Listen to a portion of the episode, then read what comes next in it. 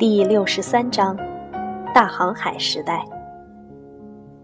新大陆并不是哥伦布发现的陆地的名字，因为这块陆地是新发现的，所以才被人们称为新大陆，就像刚出生的婴儿被人们叫做新生儿一样。但是，总得给这块陆地取个名字吧？那叫什么好呢？当然，如果让我们来取名字的话，就会以哥伦布的名字为它命名，叫它哥伦比亚。然而，人们给它取了另外一个名字。事情是这样的：继哥伦布之后，有一个意大利人，名叫亚美利哥·维斯普奇，他乘船航行到新大陆的南部，还把自己航行的经历写成了一本游记。他在书中也写到了新大陆。人们在书中读到他对这个地方的描述时，习惯性的把它叫做亚美利哥的国家。所以，哥伦布发现的新大陆最后就以亚美利哥的名字命名为亚美利加州，也就是现在的美洲。其实，公平的讲，新大陆应该以哥伦布的名字命名。你认为呢？但如今已经无法挽回了，就像有的孩子长大成人后，父母想给他换一个名字，但是又觉得换了会很不习惯，最后也就不换了。不过现在许多美洲人说起自己的国家时，都把它称为哥伦比亚，他们歌颂自己的祖国时，唱的也是哥伦比亚，尽管这并不是这块大陆在地图上的名字。为了纪念克里斯托弗·哥伦布，许多城市、小镇、地区、街道都被命名为哥伦布或哥伦比亚。哥伦布的航行证实了这样一件事：哪怕一直朝着远方航行，也不会掉到地球外面去，并且在遥远的西方确实有陆地的存在。后来。哥伦布航行的方向成为了每个想要到达印度的航海家首选的航行方向。一群乱跟风的人，一般都是这样的：一个天才开创了道路，成千上万的人便会跟在后面模仿。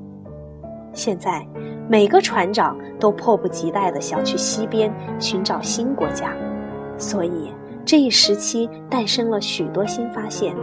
在历史上被称为发现时代，也叫大航海时代。这些人呢，大多数都想去印度，他们以为印度遍地都是黄金、宝石和香料，他们对这些宝藏垂涎三尺，以为只要去了印度，要多少就能得到多少。有个葡萄牙水手，名叫瓦斯科·达伽马。他也想走全程水路去印度寻宝，但他没有走哥伦布西航的路线，而是南下绕过非洲。在他之前，也有人想南下绕过非洲去印度，但都半途而废了。这些人从中途回来后，讲了许多可怕的故事，就像辛巴达七航妖岛里的故事一样。他们说啊，那里的海面会突然发烫，像开水一样；还有一座磁铁山，能把船上的铁栓给吸住，船一下子就被拉了过去，撞得四分五裂；还有一个漩涡，能把经过那里的船只全部吸进去，然后沉到海底去。还讲到巨大的海蛇、海怪，它们能一口就吃掉整条船。这当然都不是真实的故事，但在海上航行的确是一件危险的事情。有个叫做风暴角的地方，位于非洲南端，也许就是得名于经常出现的大风暴。因为这个名字听起来一点儿也不吉利，所以啊，后来被改名为好望角了。但是这些可怕的故事并没有阻挡住。瓦斯科·达伽马的步伐，他一路向南航行，经过了无数的险关之后，终于绕过了好望角，并且最终到达了印度。在印度，达伽马得到了大量贵重的香料，然后他心满意足地返回了家乡。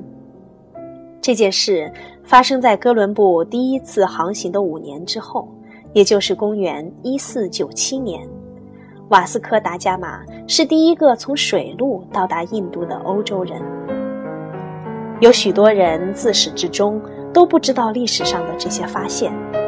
美洲的印第安人只知道自己所在的美洲，北欧人和维京人也只知道自己生活的地方。同理，印度人只知道印度。所以，你应该能看出。这确实是当时不同地方的人的共同特点。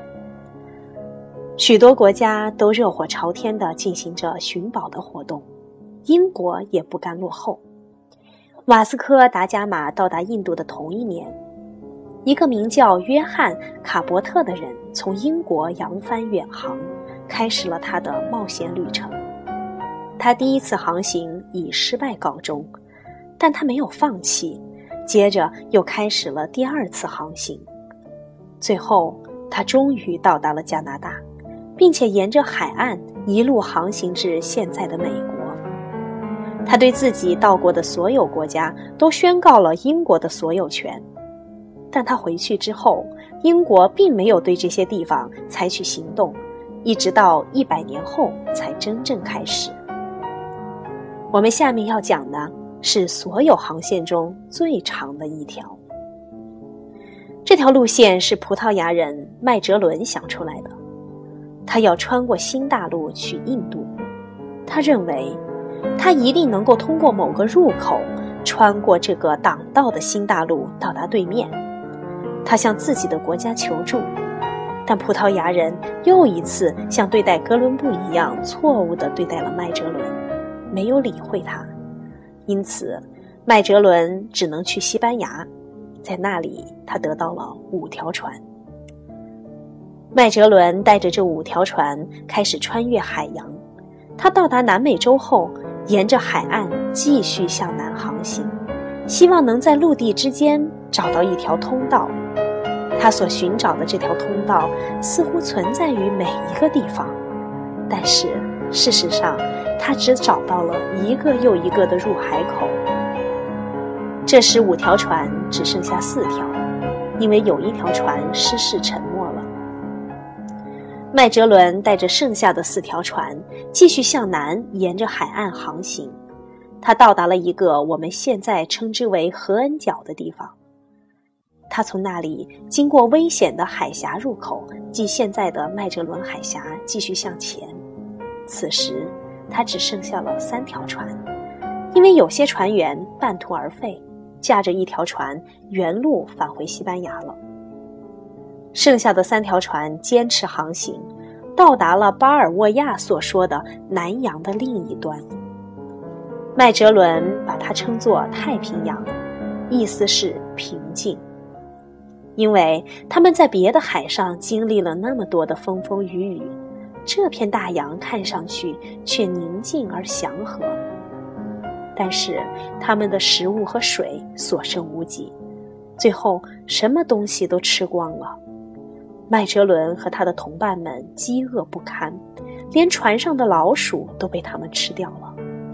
许多水手因病身亡，和麦哲伦一起出发的人只剩下一小半儿，但是他依然没有退缩。最后，麦哲伦到达了现在的菲律宾群岛。他们在那里与当地人发生了冲突，麦哲伦不幸被杀死。剩下来的人没有办法驾驶三条船，只能烧掉一条，于是只剩下了两条船。剩下的这两条船继续前行。后来有一条船因为迷路失踪了，从此杳无音信。就这样。水手们只剩下了唯一的一条船——维多利亚号。